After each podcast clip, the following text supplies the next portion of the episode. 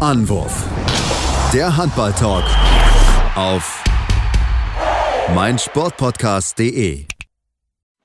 Hallo und herzlich willkommen zu einer neuen Ausgabe von Anwurf, eurem Handball-Talk auf meinsportpodcast.de. Ja, unsere letzte Ausgabe, sie ist schon ein Weilchen. Ähm, das lag daran, dass wir ja ein bisschen zeitliche und auch äh, andere Dinge hatten, die da im Vordergrund standen, aber wollen uns jetzt die Olympia-Qualifikation als Thema nehmen, um einfach mal wieder über den Handballsport zu sprechen. Und natürlich wollen wir uns mit der Olympia-Qualifikation beschäftigen und dann natürlich schauen, wie die Gruppen aussehen für die äh, Olympia. Denn Deutschland ist qualifiziert, aber es war eine schwere auf Gruppe auf uns. Mein Name ist Sebastian Mühlenhoff und ich beschäftige mich immer wieder mit, liebend gerne mit dem Thema Handball, mit meinem geschätzten Kollegen Tim Bettmann. Hallo Tim.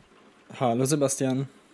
Ja, Tim, lass uns anfangen mit der deutschen Mannschaft. Ähm, wir hatten ja die Truppe 3, das dritte Qualifikationsturnier, wo die deutsche Mannschaft dabei gewesen ist, mit, äh, mit äh, Schweden, Slowenien und Algerien. Am Ende Platz 2 für die deutsche Mannschaft, knapp äh, verpasst.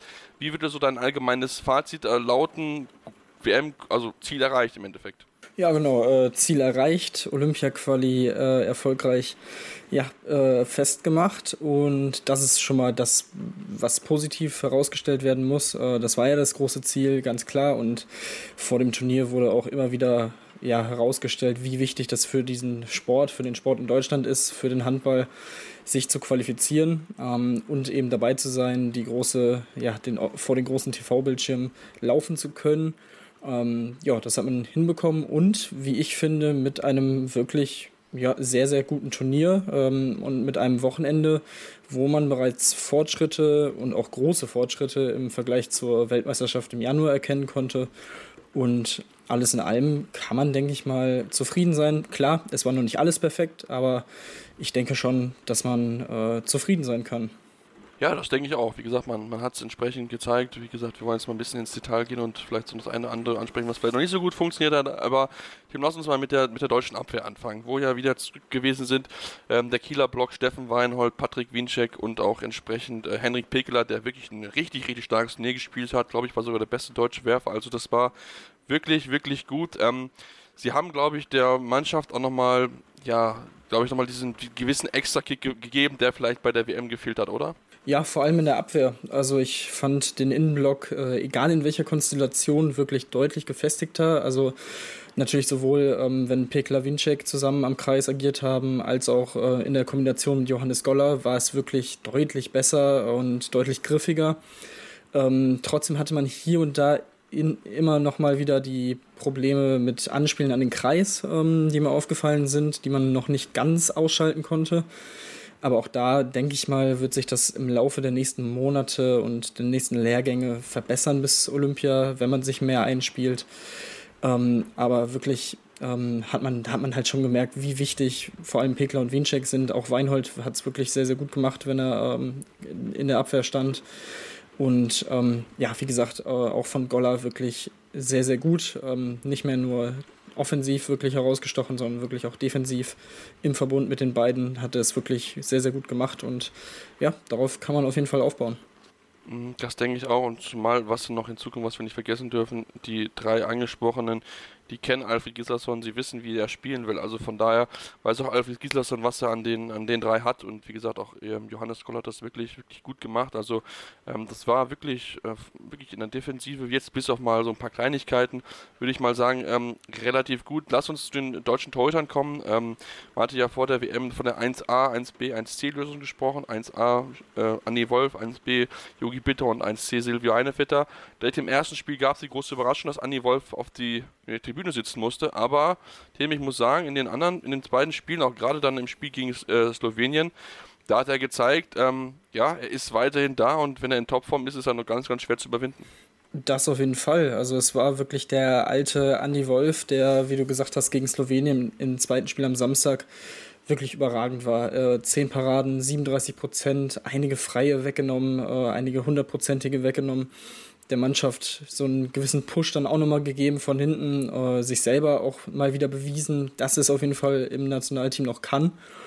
Ähm, und ja, das war sehr, sehr wichtig. Äh, ich fand es auch sehr überraschend, ihn am Freitag im ersten Spiel auch noch gegen den Vize-Weltmeister Schweden äh, nicht ja. am, im Kader zu sehen.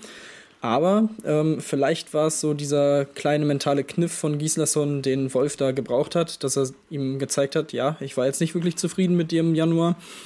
Äh, zeig mir bitte im zweiten Spiel, das ja dann umso wichtiger wurde aufgrund des Unentschiedens gegen Schweden, ähm, ja, dass du dass es noch kannst. Und ja, er hat das Vertrauen dann zurückgezahlt und wirklich sehr, sehr stark, stark gehalten. Auch im im letzten Spiel jetzt gegen Algerien hat er eine sehr, sehr gute, also ja, okay, eine ordentliche Partie gemacht mit 31 Prozent, ja. am Ende vier Paraden nur. Äh, dann kam Heinevetter rein, der es auch dann wirklich gut gemacht hat. Also Johannes Bitter hat, hat im ersten Spiel einige wichtige, vor allem äh, in der Schlussphase wichtige Bälle weggenommen. Also das Trio war schon wieder ähm, ganz gut in Form, ähm, auch wenn Heinevetter im ersten Spiel ein paar Probleme hatte, ein Spiel zu finden, aber ähm, alles in allem, finde ich, kann man auch da wieder sagen, Schritt voran. Ähm, alle haben, oder es war immer mindestens einer wirklich in, in Form ähm, und das ist das, was du eigentlich brauchst. Ja, auf jeden Fall, genau das wollte ich auch sagen. Also du hattest quasi in jedem Spiel, wo halt ein anderer, der das Ruder übernommen hat, eine wichtige Rolle eingenommen hat und ein wichtiger Rückhalt auch für die Mannschaft war, auch wenn es gegen Schweden vielleicht nicht die überragenden Quoten gewesen sind, aber gerade in der entscheidenden Phase war halt Jogi Bitter da und hat halt einfach dann das zugenagelt, dafür gesorgt, dass die deutsche Mannschaft nochmal rankommen konnte, nachdem sie ja eine Schwächephase hatten in der zweiten Halbzeit. Ähm, und Tim, deswegen lass uns auch so ein bisschen zum Angriffsspiel kommen und zu dem Thema ähm, ja, Philipp Weber. Ähm, wir hatten kurz schon vorher drüber gesprochen, ein bisschen über ihn. Ähm, ich fand gerade in dem Spiel gegen Schweden hat er wieder ja, wie er seine Momente gehabt, wo ich dann denke, okay, da musst du als Regisseur dann, dann noch mehr vorweggehen, noch mehr, wirklich noch Entscheidungen suchen, das wird ja auch von ihm verlangt. Insgesamt war es verbessert, aber trotzdem merkst du noch an, diese richtige Rolle, die hat er noch, die ist noch nicht so drinne, ähm, um zu sagen, er ist jetzt wirklich die 1A-Lösung auf äh, Rückraum mit, um mal im äh, Gießer-Jargon äh, zu bleiben. Mhm. Ja, ähm, ich fand es insgesamt an diesem Wochenende schon besser als, als im Januar. Ähm, vor allem, wie er vor allem ähm, äh, Julius Kühn in Position gebracht hat, ähm, fand ich in einigen Situationen wirklich gut. Ähm, ja, hier und da hatte er auch seine Momente, wie du schon gesagt hast. Ähm, ein, eine Aktion ist mir jetzt gerade im Kopf, wo er eigentlich freie Sicht hat, äh, frei durch ist, aber dann doch noch den Pass auf den Halbrechten sucht, obwohl er schon in der Luft steht und eigentlich nur durchziehen müsste. Da sind so manchmal noch Situationen, wo er vielleicht ein bisschen dann zu viel oder zu, es zu sehr forcieren will, als Regisseur aufzutreten und mannschaftsdienlich zu spielen. Aber mh, mm, ich glaube, er hatte auch wieder gute 1 gegen 1 Situationen. Von daher, ähm, ja, ich, ich glaube schon, dass es so peu à peu der Fortschritt zu sehen ist, aber es ist definitiv noch Luft nach oben, das, das ist außer Frage. Ähm, Juri Knorr hat auch dieses Mal wieder relativ wenig Spielzeit gesehen und die, die er gesehen hat, war auch wieder ein bisschen, ja, unglücklich, ähm, sage ich mal. Von daher festigt sich Weber in dieser Position eigentlich, weil eben von, von hinten auch bisher noch nicht viel Druck äh, nachkommt. Egal, ob jetzt von Knorr, auch ein Wieder hat jetzt nicht viel äh, Spielzeit irgendwie bekommen, äh, weder auf halb rechts noch auf der Mitte. Also ähm, das sieht für Weber tatsächlich relativ gut aus. Ich hoffe, er kann sich jetzt auch wirklich peu à peu und mit jedem Spiel weiter verbessern. Und ja, dann ist es zumindest ein ein solider Game Manager ähm, quasi äh, auf der Mitte und das, das wäre jetzt schon mal ein Fortschritt. Ja, auf jeden Fall. Also, ähm, ich meine, es war, wie gesagt, es war schon verbessert. Ich denke, das sollten wir ihm auch anrechnen. Ähm, geht jetzt auch nach, nach Magdeburg äh, nach der Saison. Das hilft ihm mit Sicherheit auch nochmal, einfach dann noch mehr einfach Spielzeit auf europäischem Parkett zu bekommen und sich wirklich dann noch mit den ja, Top-Leuten in Europa auch zu messen. Das wird ihm mit Sicherheit auch helfen. Aber du hast angesprochen, so die Alternative fehlt. Ähm, Gerade Fabi Wiede war ich wirklich sehr überrascht, dass er einfach nur wenig Spielzeit bekommen hat. Ich meine, klar, Steffen Weinhold und Kai Heffner haben das überragend gut gemacht, das ist gar kein Problem. Kann es vielleicht dann auch so ein bisschen sein, dass äh, Alfred dieser Saison ihn vielleicht auch noch ein bisschen schonen will, weil er hatte auch eine schwere Verletzung, hat die WM verpasst und ähm, wollte er da vielleicht einfach kein Risiko eingehen ihn, und dann ihn ja nur für den Fall der Fälle einbringen. Ich meine, in der wichtigen Phase gegen Schweden hat er gespielt und dann auch wirklich wieder gute Ideen gehabt. Ja, das kann ich mir schon vorstellen. Ähm, vor allem, weil jetzt in diesem Szenario und bei diesem Wochenende ja auch so viel Belastung auf den Spielern äh, war und ähm, eben die Optionen ja durchaus da waren. Also du hast es gesagt, Weinhold und Hefner haben es äh, auf halb rechts dann auch wirklich gut gemacht, sodass auf der Position zum Beispiel nicht wirklich äh, die Notwendigkeit da war, wieder dann irgendwie reinzuwerfen. Ähm, wie gesagt, auf Mitte hätte ich es hätte mir durchaus gewünscht, vielleicht noch ein bisschen öfter das Element mit dem zweiten Linkshänder im Rückraum zu versuchen. Aber ja. andererseits äh, gegen Slowenien ging es ja auch wirklich ohne Probleme so. Und ähm, wie gesagt, äh, gegen Schweden hat er ja auch ein paar Minuten bekommen, äh, auch in einer wichtigen Phase. Von daher, ja, denke ich mal, ist es jetzt irgendwie kein Fingerzeig in Richtung Olympia oder so, sondern wirklich nochmal ein bisschen Vorsichtsmaßnahme und äh, langsam wieder ranführen ans Team. Und ich denke, das ist schon, ist schon die richtige, richtige Entscheidung gewesen. Ja, das denke ich auch. Also ich, ich meine, ihm einfach ein bisschen äh, Zeit zu geben, sich zu schonen. Ich meine, klar, natürlich, wir brauchen ihn. Ähm, er ist wirklich ein richtig, richtig starker äh, Spieler, das wissen wir ja alle. Und deswegen ähm, ist es jetzt gar nicht schlimm, dass wir es auch ohne ihn geschafft haben und dass er dann vielleicht auch ein bisschen, ja, Zeit hat, um ein bisschen sich auszuruhen und dann entsprechend äh, ja dann topfit bei Olympia zu sein, denn darauf wird es natürlich ankommen und da kann man natürlich auch gerade dann weiter mit ein bisschen mehr Vorbereitungszeit dann dieses Element mit dem mit dem zweiten äh, Rückraum linken im Rückraum äh, einsetzen, denn ich denke, das ist äh, mit Sicherheit etwas, was uns sehr gut entgegenkommt und zumal da auch wie gesagt Fabian wieder jemand ist, der über viel Spielintelligenz besitzt. Das besitzen die anderen zwei Rückraumrechten natürlich auch mit Steffen Weinhold und äh, Kai Heffner, da es ja alle drei nicht die wirklich Shooter sind, sondern mehr so die äh, ja, 1 gegen 1 Spieler, aber das ist ja auch gar nicht ver verkehrt, denn sie können auch immer wieder den äh, Nebenmann gut in Szene setzen, haben sie auch gut geschafft. Ich meine, Timo Kastening auch viele gute Tore gemacht und auch wirklich sehr variantenreich, also auch da wirklich ein richtig, richtig starkes Spiel von ihm und er festigt sich immer mehr als Nummer 1 auf der Position, Tim. Das auf jeden Fall. Ähm, von daher, ich glaube schon, dass es, ähm, ja, wie gesagt, es war jetzt auch ähm, durch das äh, deutliche Ergebnis ähm, im zweiten Spiel ähm, konnte natürlich Gislason auch so ein bisschen probieren. Ähm, Klar. Ähm, was auf jeden Fall auch schon mal ganz gut war. Natürlich hieß es so ähm, in der Halbzeitpause, als man mit zehn Toren führte, man will die zweite Halbzeit irgendwie unbedingt noch gewinnen, aber okay, was soll man auch sonst anderes sagen? So, das ist ja dieses typische Ziel, wenn man relativ früh auch deutlich führt. Aber ähm, ja, nichtsdestotrotz, ich glaube, jeder hat halt auch ähm, irgendwie seine, eine gewisse Chance bekommen, äh, sich zu zeigen.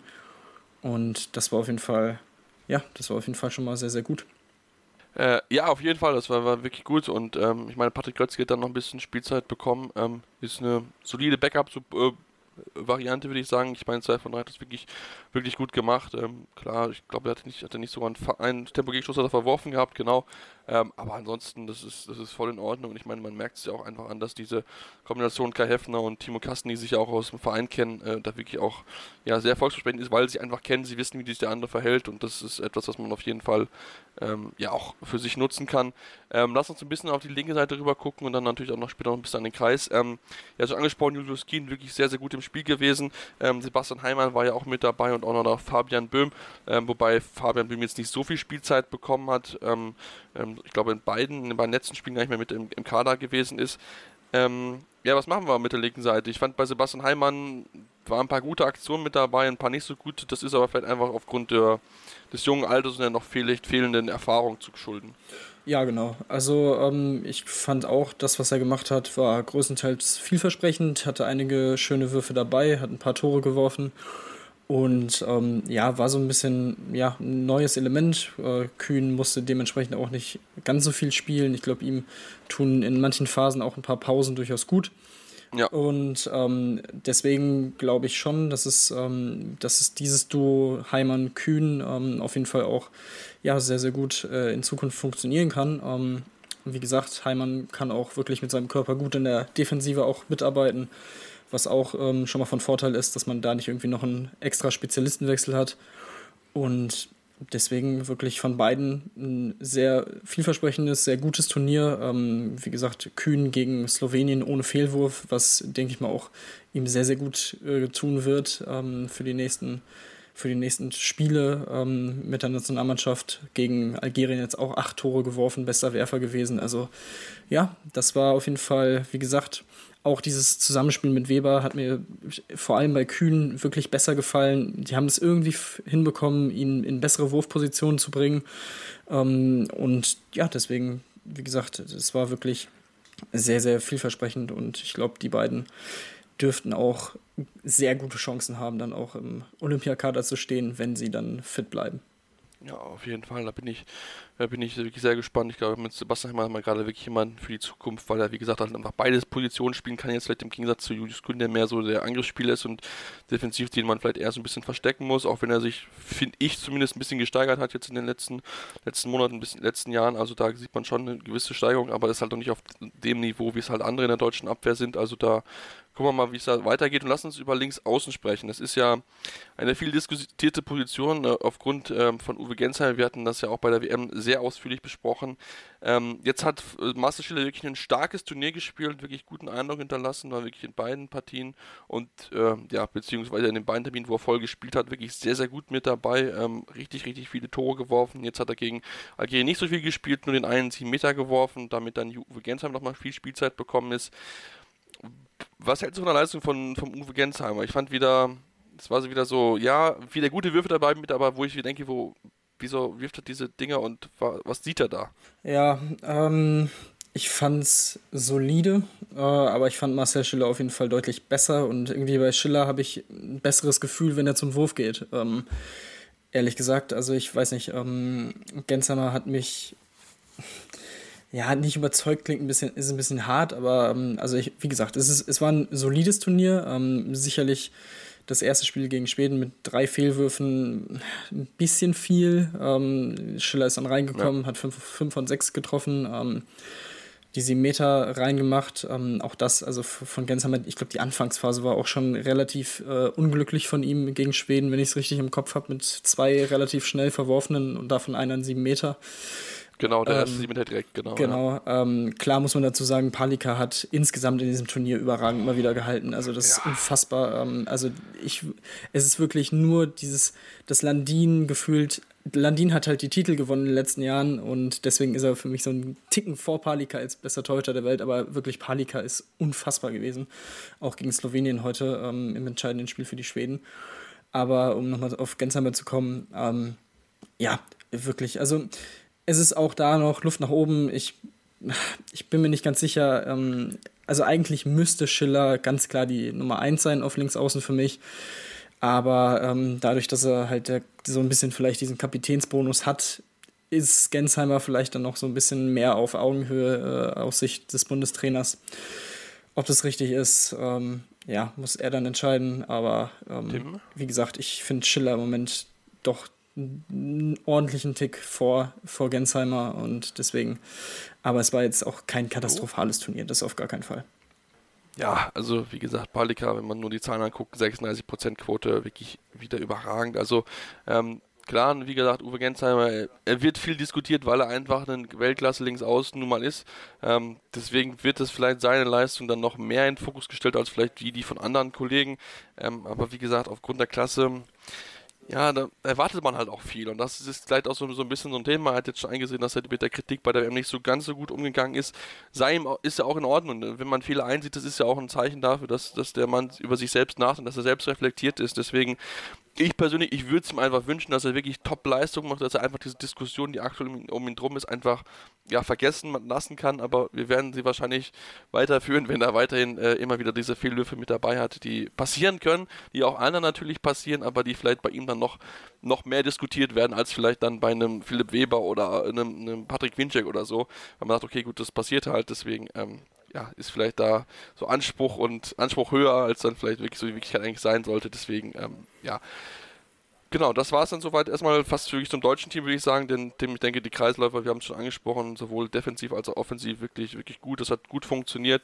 Äh, bisschen mehr vielleicht noch, könnte man überlegen, das Spiel mit dem zweiten Kreisläufer einzumachen. Klar, mit siebten jetzt nicht unbedingt, aber ich meine, gerade in Überzahl hat dieses Spiel mit, mit zwei Kreisläufern eigentlich wirklich gut funktioniert. Also da merkt man schon auch da, Tim, da ist viel Qualität vorhanden.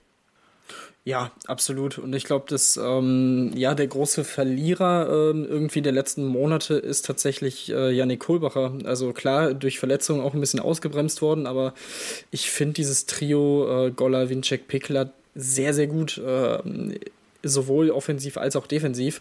Und vor allem, weil ja bei Kohlbach auch immer mal wieder die Diskussion ist, ähm, dass man ihn defensiv eher weniger einsetzen kann. Ähm, ja, ist es schon, schon sehr interessant äh, für die nächsten Monate, ähm, ob er da jetzt nochmal irgendwie die Chance bekommt, reinzukommen ins Team. Aber im Moment glaube ich schon, dass man mit diesem Trio jetzt auch äh, in, in das nächste Turnier, in, in die Olympischen Spiele gehen wird. Ähm, und ich glaube, ja, das sind im Moment die drei besten Kreisläufer, die wir haben. Und ja, ich bin sehr, sehr froh, dass Pekler und Winzek jetzt äh, auch wieder dabei sind. Ja, ich meine, das ist, ist ja ein Luxusproblem, was wir im Endeffekt haben. Also du musst darüber nachdenken, du hast auch noch einen Moritz Polz auch noch in Hinterhand. Also das sind wirklich, wirklich viele, viele Top-Leute auf dieser Position und das ist natürlich äh, ja, ein absoluter Luxus. Da, wie gesagt, du hast angesprochen, musst ein bisschen vielleicht noch mehr in Szene setzen.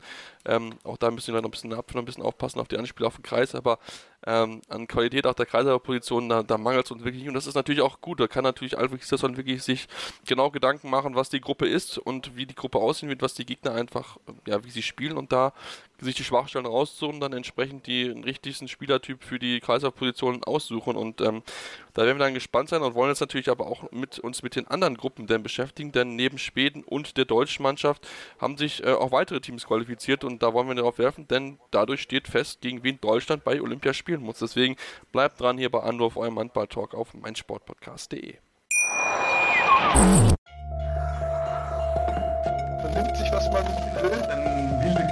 entstanden. Fast nichts davon stimmt. Tatort Sport.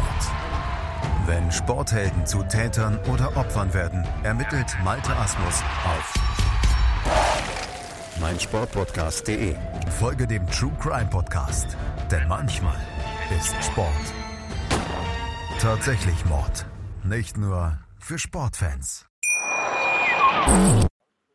Ja, und jetzt wollen wir uns mit den beiden Qualifikationsrunden beschäftigen, ähm, nachdem ja die deutsche Gruppe, wie gesagt, feststeht. Deutschland als Zweiter weiter, ein Tor hinter Schweden.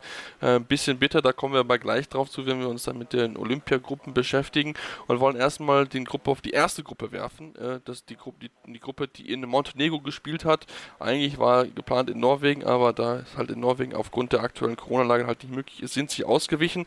Ähm, und ja, Tim, wenig überraschend ist Norwegen als erster durch und Brasilien als zweiter. Also damit war schon ein bisschen auszugehen, auch wenn Chile zwischenzeitlich nah dran, auch wenn sie am Ende null Punkte geholt haben, aber gerade das Spiel gegen Brasilien, da war was drin. Genau, ja. Ähm, das war jetzt das entscheidende Spiel. Die Chilenen hätten, glaube ich, mit sieben Toren gewinnen müssen, ähm, um noch in einem eventuellen Dreiervergleich äh, mit Korea noch weiterzukommen oder eben, ähm, ja genau, äh, genau dieser Dreiervergleich wäre dann halt entstanden. Äh, aber ähm, ja, zur Pause sah es echt gut aus. Sie lagen mit sechs Toren vorne. Doch dann äh, hat sich der ja, brasilianische Torhüter gedacht, jetzt habe ich doch nochmal Lust, ein bisschen äh, zu arbeiten. Und hat äh, mal eben 15 Paraden eingesammelt und so konnte Brasilien am Ende noch mit zwei Toren gewinnen.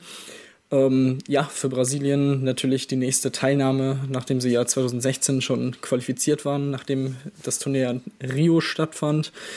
Und ähm, ja, wie gesagt, für die, für die Brasilianer wirklich sehr, sehr gut, äh, dieser Comeback-Sieg gegen Korea mit sechs Toren gewonnen. Äh, Im zweiten Spiel gegen Norwegen deutlich verloren. Also, ähm, aber ich denke mal, für sie zählt es einfach weiterzukommen. Äh, die Koreaner, ja, im ersten Spiel gegen Chile 36 zu 35 gewonnen. Also wirklich ein ganz, ganz verrücktes Spiel. Von daher, ja, für, für Chile wirklich sehr, sehr bitter, sehr knapp am Ende in beiden Spielen verloren. Das hätte auch gut und gerne andersrum laufen können, aber ich denke mal, die beiden auch auf dem Papier stärk, stärksten Mannschaften haben sich hier auf jeden Fall durchgesetzt. Und für Norwegen ähm, ist es jetzt auch tatsächlich die erste Teilnahme bei Olympia seit 1972 in München damals. Also ja, auch schon ein Weilchen her. Ja, lang, lang ist her. So kann man das, glaube ich, ganz, ganz gut beschreiben. Aber ich meine, wenn man immer sich anguckt, wie sie das einfach dominiert haben. Die wenigsten Tore, die sie geworfen haben im ganzen Turnier waren 32. Da haben die 32 zu 20 gegen Brasilien gewonnen. Also das spricht dafür, dass Norwegen von Anfang bis Ende dieses Turnier dominiert hat, wie sie es gewollt haben und äh, am Ende dann nur mit 13 Toren hinten raus gegen Korea gewonnen haben, weil sie ein bisschen in der Abwehr haben schleifen lassen, aber trotzdem immer noch 44 Tore geworfen. Also ähm, ja, das, das, wie gesagt, das war alles erwartbar in, in, in der Gruppe, ähm, dass es dann so im Endeffekt ausgeht und ähm, ja, da bin wir mal sehr gespannt. Wir wollen natürlich dann gleich darauf gucken, wer da in der deutschen Gruppe mit dabei sein wird bei Olympia, aber wollen jetzt erstmal die äh, Blick auf die zweite Gruppe werfen, denn dort ist gerade bei Aufnahme in den letzten Sekunden zwischen äh, Portugal und Frankreich und da geht es entsprechend darum, ja, wer holt sich äh, den letzten oder beziehungsweise schafft es Portugal noch in, den, äh, in die äh, Gruppenphase beziehungsweise zu Olympia zu kommen, ähm, denn sie brauchen dringend einen Sieg, um dann im Quervergleich gegen Kroatien irgendwie noch bestehen zu können. Aber das ist äh, schwierig, Tim. Ja, ähm, auch ein sehr, sehr interessantes Turnier gewesen. Ähm, die Portugiesen konnten sich im ersten Spiel komfortabel mit sieben Toren gegen Tunesien durchsetzen. Ähm, Im zweiten Spiel dann knapp gegen Kroatien verloren mit einem Tor, obwohl man da wirklich auch lange Zeit die bessere Mannschaft war. Man hatte ein bisschen Pech auch mit einer Schiedsrichterentscheidung, äh, wenn ich das richtig mitbekommen habe. Ähm, ich glaube, da hat äh, Duvniak einen Portugiesen im Gesicht getroffen und wurde dafür nicht mit zwei Minuten bestraft. Stattdessen musste der Portugiese dann drei Angriffe auf die Bank, weil er behandelt wurde. Ähm, also das ist auf jeden Fall sehr, sehr bitter gewesen, das Spiel dann am Ende noch mit einem Tor zu verlieren. Und ja, Kroatien gegen Tunesien, äh, beziehungsweise erstmal im ersten Spiel gegen Frankreich, ähm, am Ende mit vier Toren verloren, obwohl sie, ich glaube, relativ komfortabel auch geführt haben bis äh, zur 45. Minute. Ähm, dass sie das noch verloren haben, war auch sehr, sehr interessant und äh, für die Kroaten selber natürlich sehr, sehr bitter.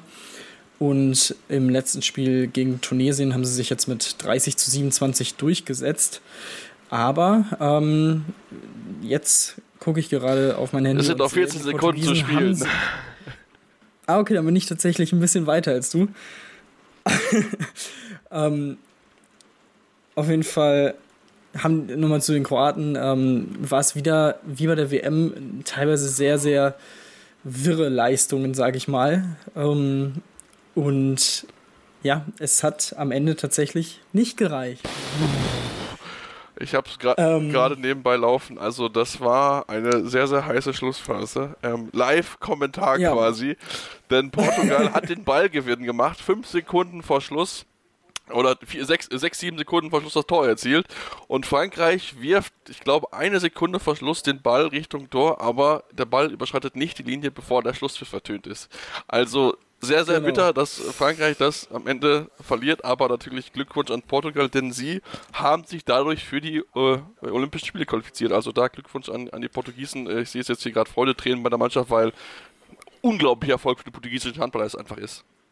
Ja, absolut. Und äh, dann, hat man natürlich dazu noch äh, den tragischen Tod vom Nationaltorhüter Alfredo Quintana vor ein paar Wochen im Hinterkopf. Ähm, die Portugiesen haben auch mit einer, ähm, einer Trauerflor mit AQ äh, darauf stehend gespielt, äh, in Gedenken an ihn. Also auch das ist ja keine einfache Situation. Und jetzt ja, haben sie tatsächlich diesen Sieg sich äh, errungen und dementsprechend ja, äh, Frankreich, Portugal und Kroatien punktgleich, aber aufgrund der Tordifferenz in diesem Dreiervergleich sind Frankreich und Portugal weiter ähm, und haben sich für Olympia qualifiziert. Krass, äh, wirklich spektakuläres Ende hier ähm, um halb elf abends. ja.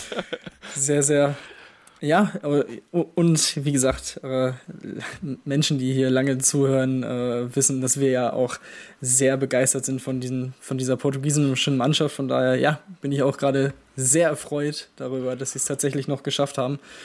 Es sah in diesem Spiel tatsächlich lange nicht so aus. Also der Start von Portugal war wirklich ganz, ganz schwach. Äh, ich glaube, irgendwie kurz, kurz nach Beginn stand schon 2 zu 7. Also da hat man echt schon Böses vorgeahnt und ja, also wirklich stark, da jetzt noch zurückzukommen und absolut ja, verdient jetzt hier weiter zu sein. Ja, ich auch wirklich Comeback-Leistung bewiesen. Also auch fünf Minuten vor Schluss lagen sie auch noch mit drei Toren zurück und haben das Ding trotzdem noch drehen können. Also wirklich richtig, richtig starke Leistung und ähm, ja, sie absolut verliebt. Das einzige, der einzige Wermutstropfen für sie ist, jetzt dürfen sie mit in, bei Olympia nicht gegen Frankreich in der Hauptrunde spielen. Also das ist, die treffen sich ja eigentlich gefühlt in den letzten Jahren irgendwie immer bei irgendwelchen Qualifikationen oder EM-Turnieren oder WM. Also das ist ja irgendwie ziemlich kurios, wie da immer der Zusammenhang ist, aber vielleicht mit ein bisschen Glück könnten sie ja auch dann entsprechend auf Frankreich in der äh, äh in, in einem weiteren, in der Haupt-KO-Phase treffen. Denn, Tim, lass uns jetzt mal auf die ja, auf die Gruppenphase kommen, denn ähm, die IRF, das hat äh, der liebe Kollege Rasmus Beusen auf Twitter gesagt, hat schon quasi festgelegt, wer wohin kommt. Und ähm,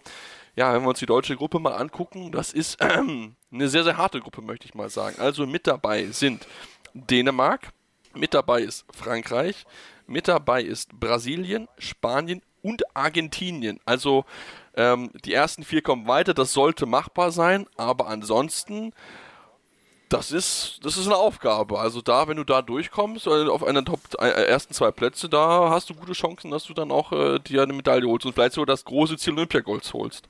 Ja, ich glaube, das ähm, sollte das Vorhaben sein oder das Ziel sein, irgendwie unter die ersten beiden zu kommen, damit man auf die ja, vermeintlich Schwächeren äh, in der zweiten Gruppe trifft äh, in einem Viertelfinale. Aber also, das wird schon, wird schon eine ordentliche Leistung ähm, und ein ordentliches Unterfangen. Ähm, Dänemark natürlich auch ganz interessant. In der EM-Quali haben vor ein paar Tagen gegen Nordmazedonien relativ deutlich verloren. Ähm, heute dagegen dann wieder im Rückspiel sehr deutlich, ich glaube mit 16 Toren gewonnen. Also die haben auch ein paar verrückte Tage hinter sich. Ähm, aber ja, wie gesagt, Brasilien und Argentinien sollte man auf jeden Fall hinter sich lassen. Äh, ich denke mal, die vier europäischen Teams sind da die, die Favoriten und das wird dann schon ja, ein ordentlicher Kampf um die, um die Plätze und um die Platzierungen. Ähm, aber das, das wird, wird nicht einfach. Und ich denke mal, gut, jetzt schon irgendwelche Vorhersagen zu treffen, ist natürlich ein bisschen, bisschen früh. Mal gucken, was bis dahin noch passiert mit irgendwelchen Verletzungen oder sonstigem. Aber die Gruppe sieht schon ja, sehr, sehr heftig aus. Ja, auf jeden Fall. Also das ist schon, das ist schon im Vergleich auch zur anderen Gruppe ist das schon wirklich eine absolute Todesgruppe. Ich glaube, das Wort kann man, kann man da gut zusetzen. Wenn wir uns die Gruppe B angucken, die andere ist mit dabei. Äh, natürlich der äh, ne, Ausrichter Japan, Ägypten ist mit dabei, Bahrain ist mit dabei und dann aus den entsprechenden Qualifikationsturnieren ist es Schweden, es ist Norwegen und es ist entsprechend Portugal. Also Portugal. Genau. genau. Ähm, wenn man ein Tor mehr gehabt hätte, hätte man sich diese einfache Gruppe äh, sichern können. Deswegen oh, sollte es natürlich sehr, sehr bitter, dass man ja im Endeffekt an ein Tor vielleicht eine einfache Aufgabe hat, aber natürlich hat man jetzt keine Ausreden mehr und auch keine irgendwie, ja, am Ende könnte es heißen, ja, mit ein bisschen Glück und Losglück hat man es geschafft, irgendwie im WM-Gold zu kommen, sondern es ist jetzt eine harte Aufgabe, die äh, Alfred Kieserson vor sich hat. Der muss jetzt genau gucken, dass er gegen diese Top-Mannschaften bestehen kann und ähm, er wird daran auf jeden Fall gemessen werden. Das ist natürlich für ihn schwierig, aufgrund dieser ganzen Corona-Situation irgendwie vernünftig Trainingslager und so weiter zu machen. Ähm, aber ähm, ja, also das wird, das wird ein sehr, sehr spannendes Olympiaturnier aus deutscher Sicht, natürlich auch aus den anderen natürlich, klar. Also ich bin auch gerade dann gespannt, wie sich dann auch äh, Portugal dann schlagen wird mit den beiden europäischen Schwergewichten aus Norwegen und Schweden. Aber das ist, ähm, das ist, das ist ein, das ist ein tolles Turnier, Tim, auf das wir uns wirklich nur freuen können. Natürlich in der Hoffnung, dass dann auch Olympia so stattfinden kann, wie es geplant ist, beziehungsweise ob es überhaupt stattfinden kann, denn das ist ja auch noch nicht ganz gesichert. Ja, das stimmt. Äh, das wird man, denke ich mal, in den nächsten Monaten dann weiter erfahren. Aber Stand jetzt äh, wird, es, wird es stattfinden. Ähm, von daher, ja, bin ich, bin ich sehr, sehr gespannt auf dieses Turnier. Also es ist schon, es sind schon zwölf sehr interessante Teams dabei. Ähm, und ich denke mal, da werden einige spannende Spiele auch wieder auf uns warten. Also vor allem, wie gesagt, also die Gruppenphase in der Gruppe A wird da wird schon, ja, das wird. Da wird viele Schmankerl geben, glaube ich. Aber absolut. kann man das kann man das kann man ja ganz ganz schön beschreiben. Ja, also ist, wie gesagt, wir, wir freuen uns drauf. Wie gesagt, das deutsche Team hat den ersten Schritt gemacht zum großen Ziel Olympiagold. Ob es dann wie gesagt, mit der Gruppe dann klappen wird, das wird man dann sehen, wenn dann Olympia stattfinden wird. Ähm, ja, das war es dann auch diese Woche für uns. Ähm, wir wollen jetzt wieder regelmäßig hinbekommen. Ich habe schon Tim gesagt, dass er mir dann ordentlich in den Arsch treten soll, dass wir das endlich hinbekommen zeitlich. Ähm, aber das äh, sollte jetzt eigentlich besser werden, da wir jetzt auch beide ein bisschen mehr Zeit haben. Und ähm, ja, dann gibt es natürlich dann wieder dann mehr auch von uns, natürlich dann auch in den nächsten Wochen. Da gibt es dann auch wieder den Blick auf den europäischen Clubhandball, sowohl natürlich aber auch in Deutschland natürlich als auch die internationalen Wettbewerbe, denn dort geht es jetzt langsam aber sicher in die heiße Phase. Da haben wir auch jetzt gerade nächste Woche ein heißes Spiel anstehen. Also da auf jeden Fall äh, das weiter im Auge behalten. Uns weiterhin natürlich folgen. Am liebsten natürlich äh, auch gerne Feedback geben. Am liebsten natürlich bei, äh, bei iTunes. Ähm, jetzt den 5 Sternen, aber auch gerne konstruktive Kritik. Was können wir besser machen? Woran können wir arbeiten? Sind da offen für alle Sachen. Und natürlich dürft ihr uns gerne folgen. Twitter jeweils die Möglichkeit unter dem Handle tim-detman23 20 für Tim oder seppmaß56 für mich. Könnt ihr uns gerne folgen. Da gibt es auch äh, Content natürlich auch zu anderen Sportarten, denn wir sind beide ziemlich sportinteressiert und machen nicht nur Handball, aber Handball ist unsere große Leidenschaft. Ich glaube, das kann man ganz gut so beschreiben. Ja, und dann gibt es uns dann demnächst wieder hier bei Anruf eurem Handball-Talk auf meinsportpodcast.de. Anwurf. Der Handball-Talk auf meinsportpodcast.de. Wie baut man eine harmonische Beziehung zu seinem Hund auf? Puh, gar nicht so leicht. Und deshalb frage ich nach, wie es anderen Hundeeltern gelingt, beziehungsweise wie die daran arbeiten. Bei Iswas Dog reden wir dann drüber. Alle 14 Tage neu mit mir, Malte Asmus und unserer Expertin für eine harmonische Mensch-Hund-Beziehung, Melanie Lippisch. Iswas Dog? Mit Malte Asmus. Überall, wo es Podcasts gibt.